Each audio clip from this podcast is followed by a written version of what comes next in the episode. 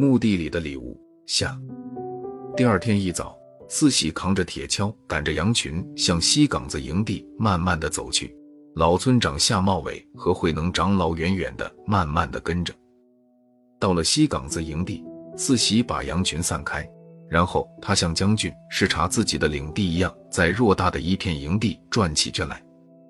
他东瞅瞅，西看看，这座坟上的杂草高了，他就把草拔掉；那座坟被风吹平了，他就用铁锹铲土，把坟垫高一些。四喜在那里忙着，可是看傻了夏茂伟和慧能。此时的慧能长老已经眼含热泪。道教讲道德。儒教讲品德，佛教讲功德。什么是功德？这就是功德。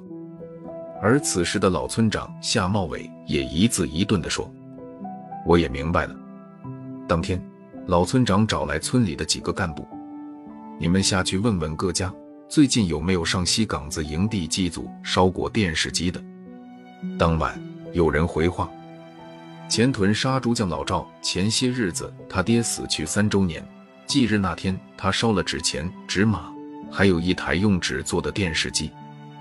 老村长夏茂伟彻底明白了，但是他不敢把其中的真相和缘由告诉任何人，包括四喜的叔叔。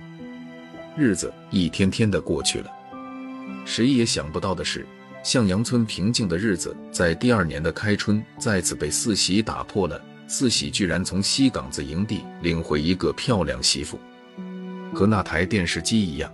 也是四喜捡来的。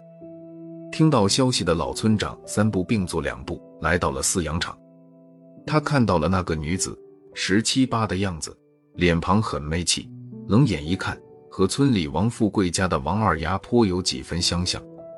要知道，王二丫可是十里八村公认的大美人啊！老村长夏茂伟冷下脸来，问那女子：“你叫什么名字？从哪里来？”女子似乎听懂了，但是没有回答。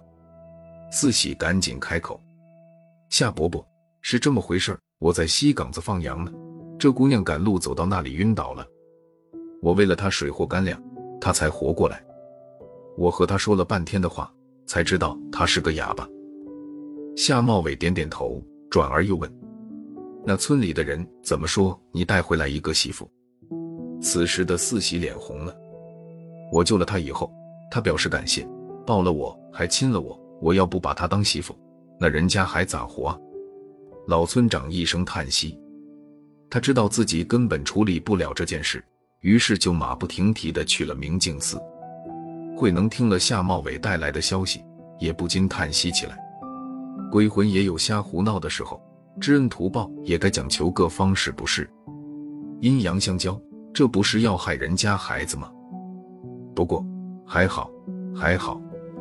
半个月后的一天晚上，风雨大作。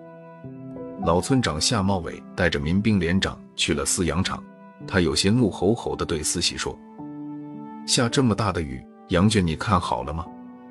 四喜满脸委屈：“天刚阴，我就把羊归圈了。”四喜还想说什么，老村长又吼了一声：“你再去羊圈检查一下。”四喜赶紧冒雨出门了。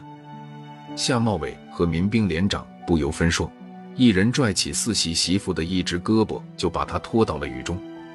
奇怪的事情在瞬间发生了，那女子被雨一淋，就像纸扎的风筝掉进水缸一样，除了骨架，其他的衣服连同胳膊腿一起顺水流走了。而那骨架也不过是几根高粱杆。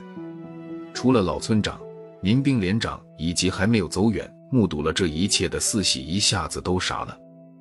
夏茂伟告诉民兵连长：“给我看好四喜，别叫他出什么意外。”说完，他冒雨去了王富贵家。夏茂伟一脚踢开了王富贵家的屋门，他问王富贵：“你家最近这段时间搞没搞什么封建迷信活动？”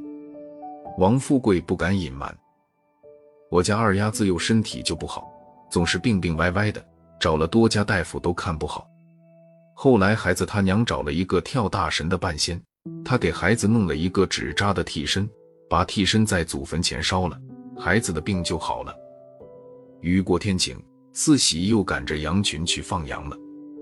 没走多远，他忽然看到了自己的媳妇在路的前方向他招手，他赶紧跑过去，到了近前才看清那人不是自己的媳妇，而是王二丫。